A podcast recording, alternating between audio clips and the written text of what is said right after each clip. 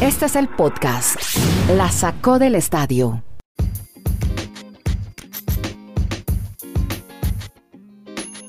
Episodio 520, ¿cómo les va? Bienvenidos a 20 minutos de deportes americanos. Desde Estados Unidos, Chile y Colombia estamos con Kenneth Garay, Dani Marulanda, quien les habla Andrés Nieto Molina. Pero por ahora saludando a Dani Marulanda de esa gran victoria de ayer del equipo de Los Ángeles que le ganaron a los Suns. Estuvieron ahí repuntando en el tercero y cuarto los Suns de Phoenix con un eh, CP3 que intentaba de afuera y no podía y evitaron la eliminación porque estaban 3 a 1. Dani Marulanda casi se mueren los Clippers y llegó esa figurota de Paul George. Cuéntenos más historias sobre esta, sobre esta serie de partidos de finales en el oeste. ¿Cómo le va? Abrazos Andrés y para todo nuestro auditorio que cada día crece más aquí en la Sacó del Estadio Podcast.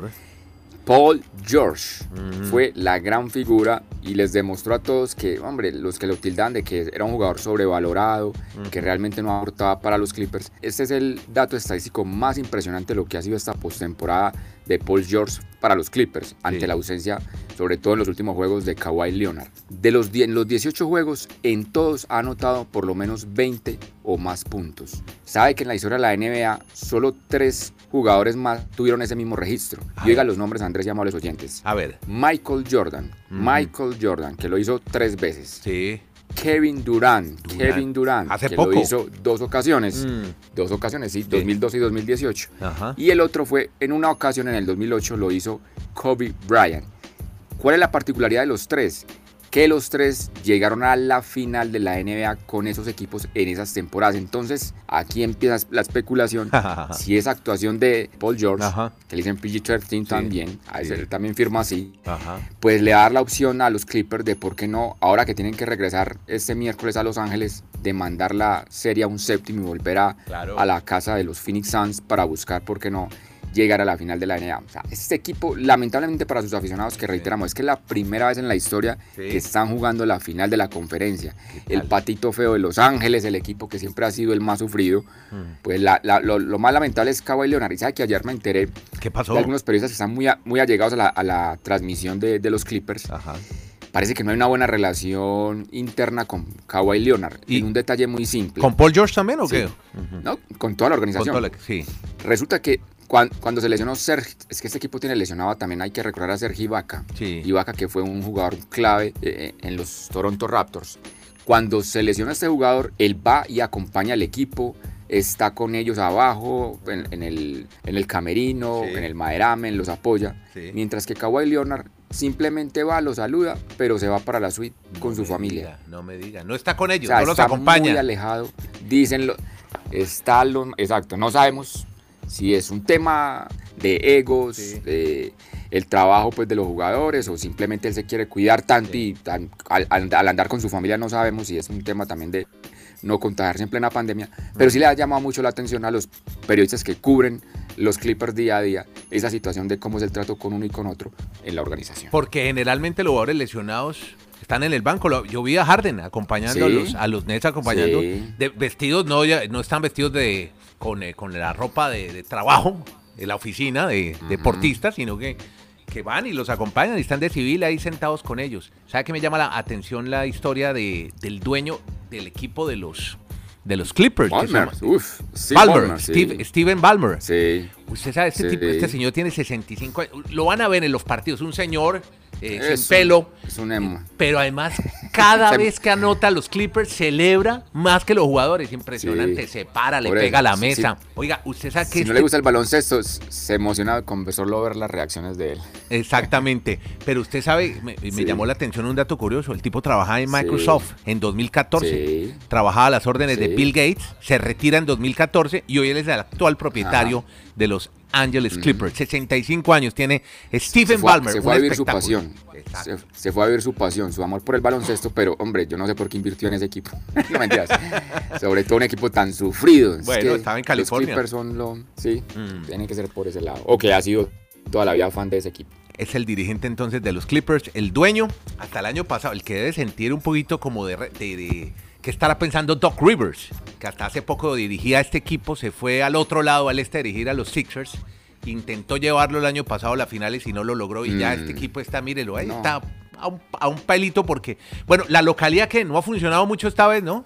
Así sea con arenas llenas. Es que, es que con los Clippers sí, no, no se sabe en qué momento van a despertar los jugadores porque en todas ha estado al borde de la eliminación, ya se van, ya se van y siguen respirando, siguen allí con opción. Yo creo, yo no sé, yo creo que esa serie se va a ir a séptimo. Va a ser Sí, muy ojalá. interesante ver el juego del- de, de este miércoles en Los Ángeles y, y que veamos el viernes un maravilloso séptimo juego nuevamente en Phoenix. Ojalá. Está funcionando la fórmula de grandes jugadores, grandes estrellas de la NBA entrenando equipos. Sí, cuéntenos. Mire lo que va a pasar. Dos coaches muy reconocidos como jugadores ahora van a dirigir equipos.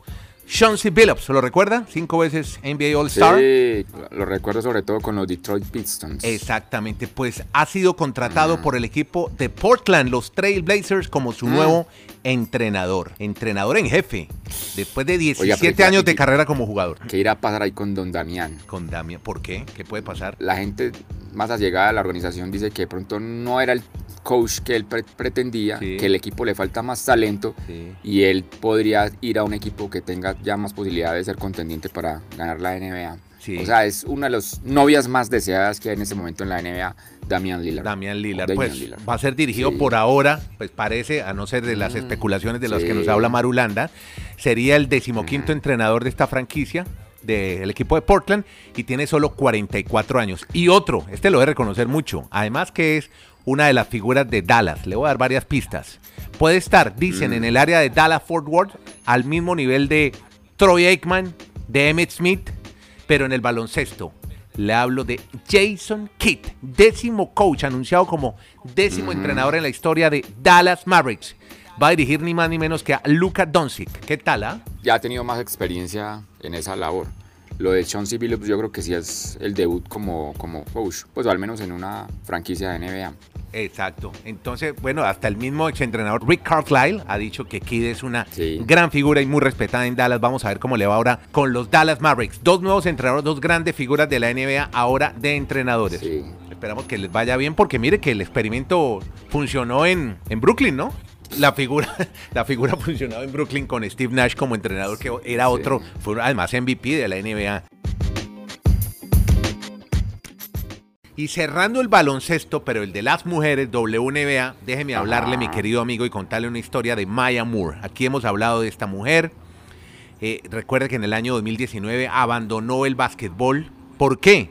Estaba buscando justicia para un eh, presidiario llamado Jonathan Irons, que estaba cumpliendo una condena de 50 años en la cárcel. Él había sido acusado, culpable, erróneamente de robo y agresión. La condena de Iron fue anulada el año pasado y fue liberado todo gracias a la gestión de esta mujer, Maya Moore. Va a recibir el galardón ESPY, que próximamente se entregan los ESPY el 10 de julio en la ciudad de Nueva York. Tenemos que estar atento. Eh, se hace esa fecha porque ese año se mm, murió una leyenda del tenis, Arthur Ashe, a los 78 años de edad. Entonces se le entrega este premio por su trabajo en una reforma de justicia penal. Renunció al baloncesto para trabajar por este señor que estaba injustamente detenido. Creó una fundación, una campaña llamada Win with Justice, Ganemos con Justicia, creando conciencia a la población sobre el poder de los fiscales y organizarse para eh, conseguir la libertad de Iron. Pero la historia no termina acá. Sale Iron de la cárcel, fue anulada la sentencia y después se casa con él. se casaron ¿Cómo Maya? Moore. Sí, Sí. se enamoraron. Jonathan Aaron, el detenido, Sí, el preso, y Maya Moore. Esta ex basquetbol. ¿De quién le hablo? Dos medallas de oro olímpicas, jugadora MVP NBA, WNBA, tres más valiosas, eh, tres MVPs en Juego de Estrellas y mm, va a estar en un documental llamado Breakaway, que se estrena el 13 de julio en ESPN. Así que Maya Moore, Ya. una historia bien interesante Ya. en el baloncesto Ya femenino. para serie, dentro de poco estará en serie de plataforma digital su historia, me imagino. Esa, Breakaway, justamente Sí, contando exacto. toda su historia. Al bate Dani Marulat, da Andrés Nieto en la lomita. Presenta la boca. Lanza. Batazo profundo, elevado, por el jardín izquierdo. Te vas, te vas. Cuadrangular el batazo. Chao, preciosa. La sacó del parque Marulanda. Honrón solitario, se pone juego. 1 a 0 en la parte alta del primer inning, todavía sin out.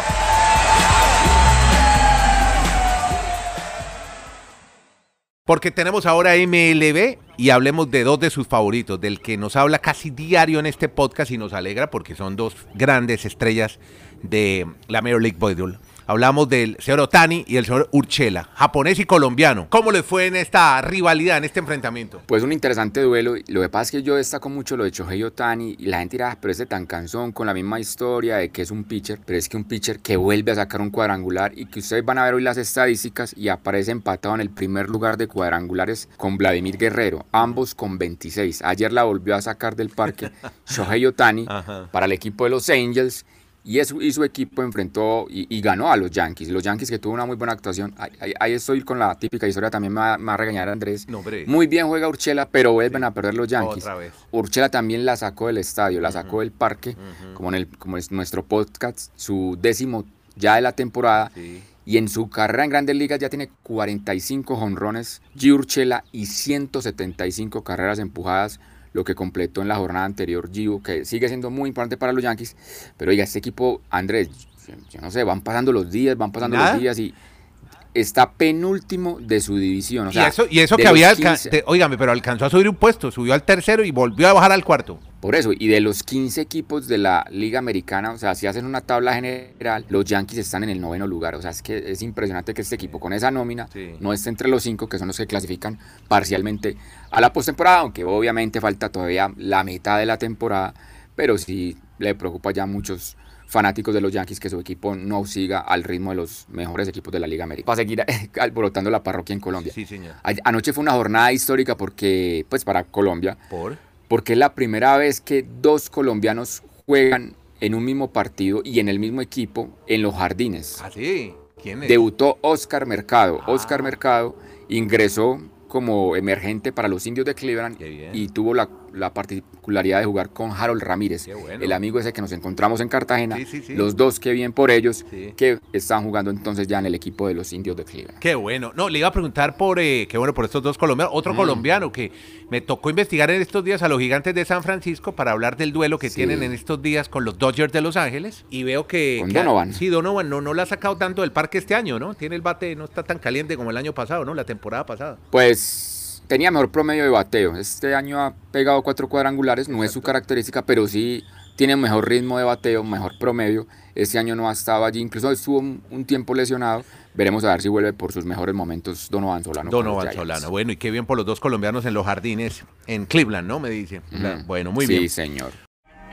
Podcast La Sacó del Estadio. En Twitter, arroba La Sacó Podcast.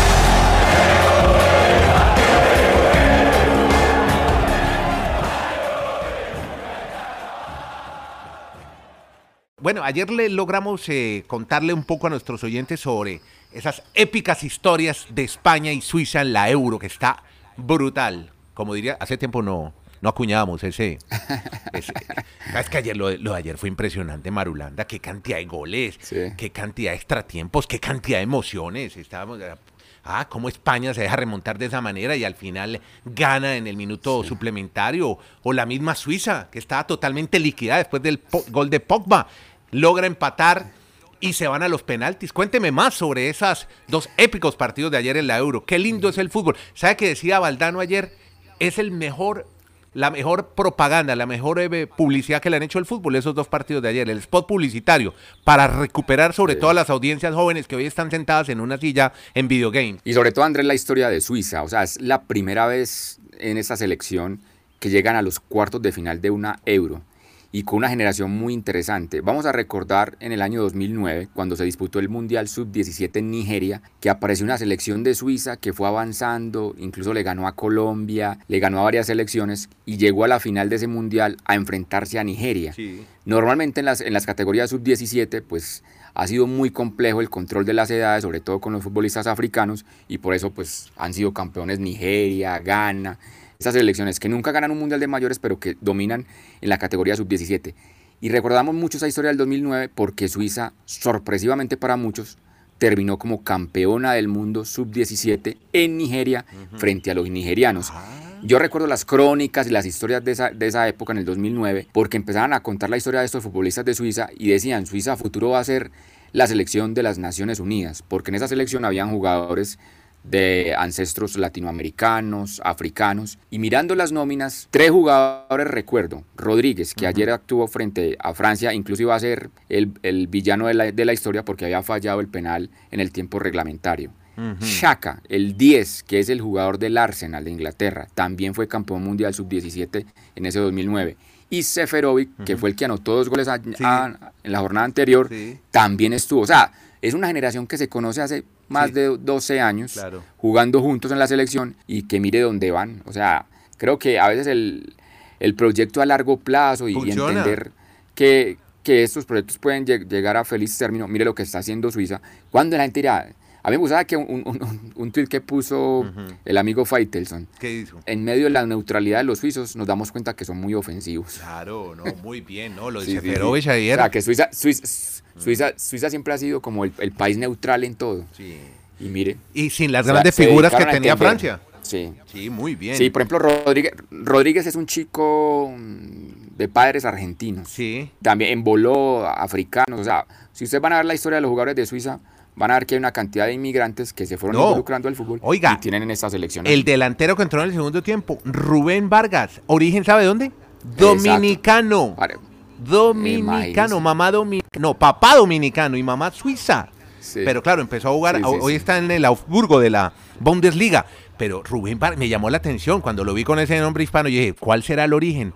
Y justamente, y no es el primero dominicano, vea que ya en el Real Madrid hay otro. O sea, hay, fútbol en Dominicana, no, no, solamente merengue y béisbol.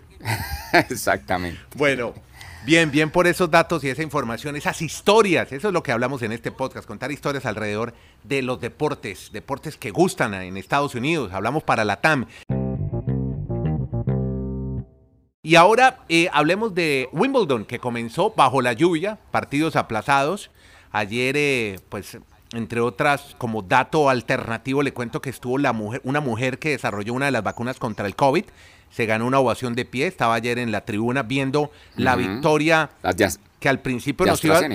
Sí, exactamente. Pero viendo la, la, victoria de Djokovic, que sufrió en el primer set con un peladito de 19 años, Jack Trapper, le ganó el primer set 4-6 y la gente empezó a decir, será sorpresa, perderá Djokovic, ¿no? Y al final el tipo se recuperó y ganó 6-1, 6-2, 6-2. Pero bueno, ¿qué más? Oiga, lo de Sisipas, ¿qué pasa en la grama de, de Wimbledon? Sí, no, el dato es impresionante, Andrés. Resulta que desde el 2017 el jugador que ha terminado finalista, o sea, perdedor de Roland Garros, siempre ha quedado eliminado en la primera ronda de Wimbledon. Yo no sé si les ha dado muy duro esa derrota en Roland Garros, que en el debut, como usted dice sobre el césped, se van en la primera ronda.